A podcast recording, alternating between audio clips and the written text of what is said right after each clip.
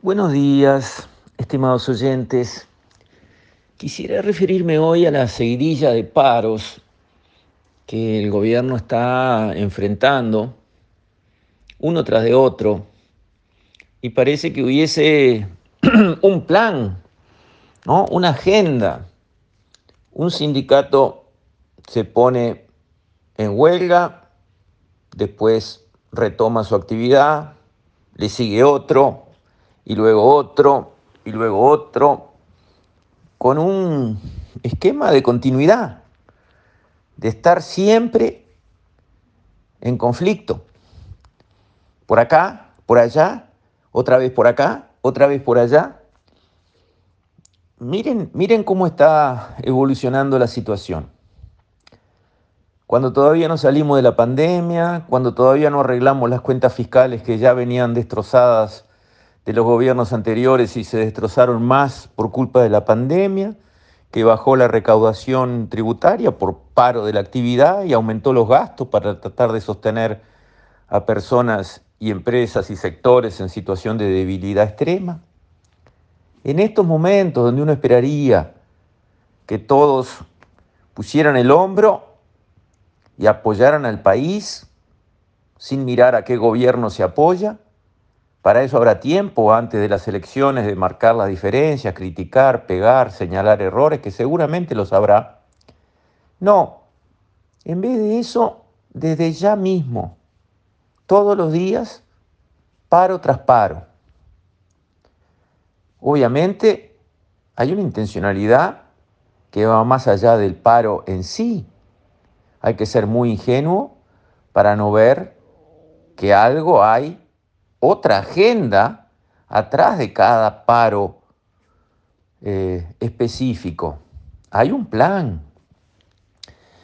Bien, eso resulta bastante claro, bastante evidente. Por ejemplo, la Federación Sindical de ANCAP, FANCAP, ha realizado un paro de un día porque ANCAP, gracias a Dios, se deshizo del alquiler de un barco que hacía una eternidad se tenía alquilado para transportar combustible, barco que no podía transportar ese combustible, no, no servía para la función para la cual había sido alquilado.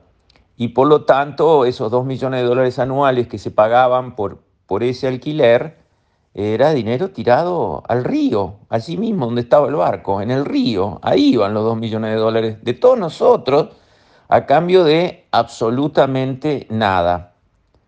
Y como los gobiernos anteriores tenían la manía de hacer, antes de tener nada que funcionara, ya lo llenaban de gente.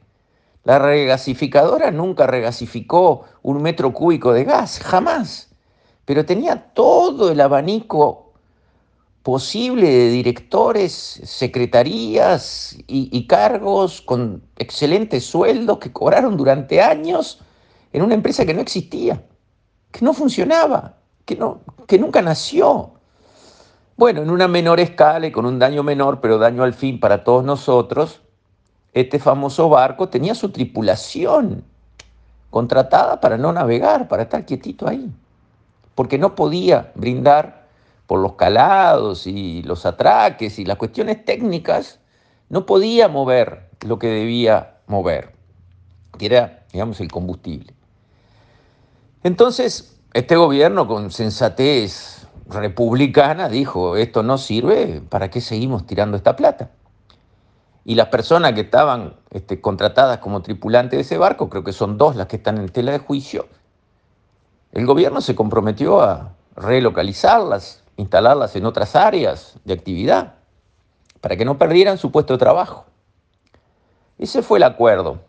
El presidente ANCAP dice, sí, ese acuerdo es válido y se está cumpliendo, estamos en el proceso de reasignarle tareas a esas personas para que sigan cobrando su sueldo. Lo que sí no vamos a pagar más es el alquiler de la nave. Aún así, FANCAP, la misma FANCAP que no abrió la boca cuando Alur compró 12 bombas y no las instaló, las dejó tiradas, cuando la división Portland compró un horno de 80 millones de dólares que tampoco instaló y lo dejó tirado, cuando ANCAP teniendo monopolio de la venta del combustible en Uruguay, dándonos un combustible de bastante mala calidad y a carísimo precio, aún así, perdió 800, 900 millones de dólares. FANCAP nunca, durante todos esos periodos, levantó la mano y dijo, alto, acá se están haciendo cosas que están mal. Y bien que lo debía saber si ocupa todos los puestos, está en todos los sectores de ANCAP.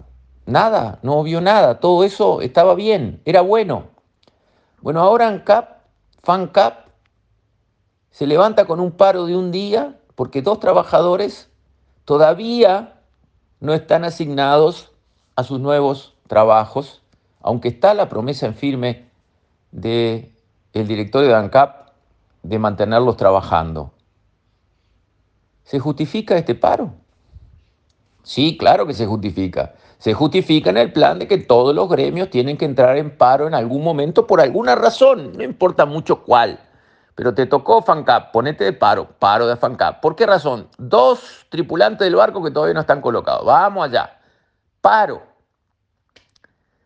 Bueno, yo creo que nuestra sociedad tiene que estar más madura que esto para que le vaya bien. Más madura, ¿qué quiere decir? Está perfecto que haya diferencias de opinión. Está perfecto que haya diferencias políticas, incluso enconadas. Perfecto que haya visiones del mundo radicalmente opuestas. Sí, señor. Todo eso es válido, todo eso enriquece a la democracia, hecho con respeto debe ser bienvenido. Ahora, como dicen en campaña, hay maneras. Hay maneras y hay tiempos para hacer las cosas. En el último año de gobierno es un año entero de campaña electoral, donde cada cual puede marcar su perfil, criticar la falla del otro, proponer ideas completamente distintas que las que se aplicaron, buscando resultados mejores. Claro que sí. Por supuesto, eso es muy bueno. Pero ahora, Ahora un plan de acoso y derribo al gobierno, palo en la rueda permanentemente, todos los días, por cualquier motivo, desde cualquier sector. ¿Así tiene que funcionar nuestra sociedad? Los gremios están integrados por uruguayos, no son extraterrestres, uruguayos que viven acá, que tienen su esposo, su esposa, que en la casa le deben decir basta Deja tranquilo al gobierno un rato trabajar. Ganaron, tienen derecho a trabajar. Déjalos un rato tranquilos.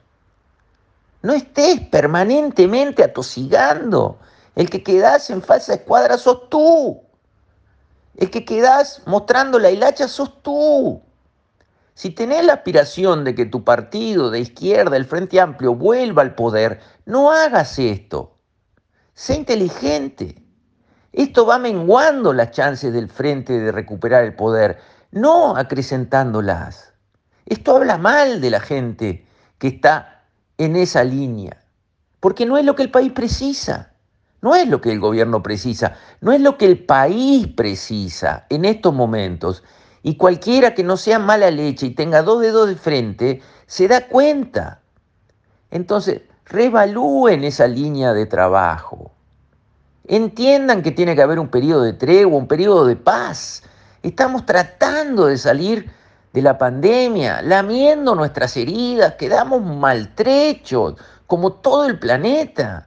Dejen en paz al gobierno trabajar, por Dios. ¿No se dan cuenta que eso es lo que todo el Uruguay, don José y doña María, todos precisamos? Hay tiempo para la política, hay tiempo para el ataque. Más adelante cerca de las elecciones, donde puedan levantar la bandera y decir, yo dejé trabajar al gobierno en paz, para que haga lo mejor que pueda por el bien de todos los uruguayos. Los resultados me parece que no fueron satisfactorios, entonces acá está mi crítica, acá está mi reclamo y acá está mi propuesta, votenme a mí, porque yo lo dejé al gobierno tranquilo trabajar, no se puede decir que no logró nada mejor por culpa mía, es toda culpa de él. Ese es el discurso que tiene que llegar cerca de las elecciones. Si no, si al gobierno le va muy bien, no va a haber quién lo voltee. Y si al gobierno le va regular, va a poder decir, no me fue mejor porque miren lo que hicieron, no me dejaron trabajar. Y va a tener razón. Entonces basta, por favor, un poco más de altura, Basta, por favor, un poco más de preocupación por el Uruguay, un poco menos de preocupación por la ideología. Ya está. La sociedad uruguaya tiene que pasar ese mensaje para que los líderes sindicales puedan olfatear el viento y ver cómo viene la mano. Con esto, estimados oyentes, me despido. Hasta mañana, si Dios quiere.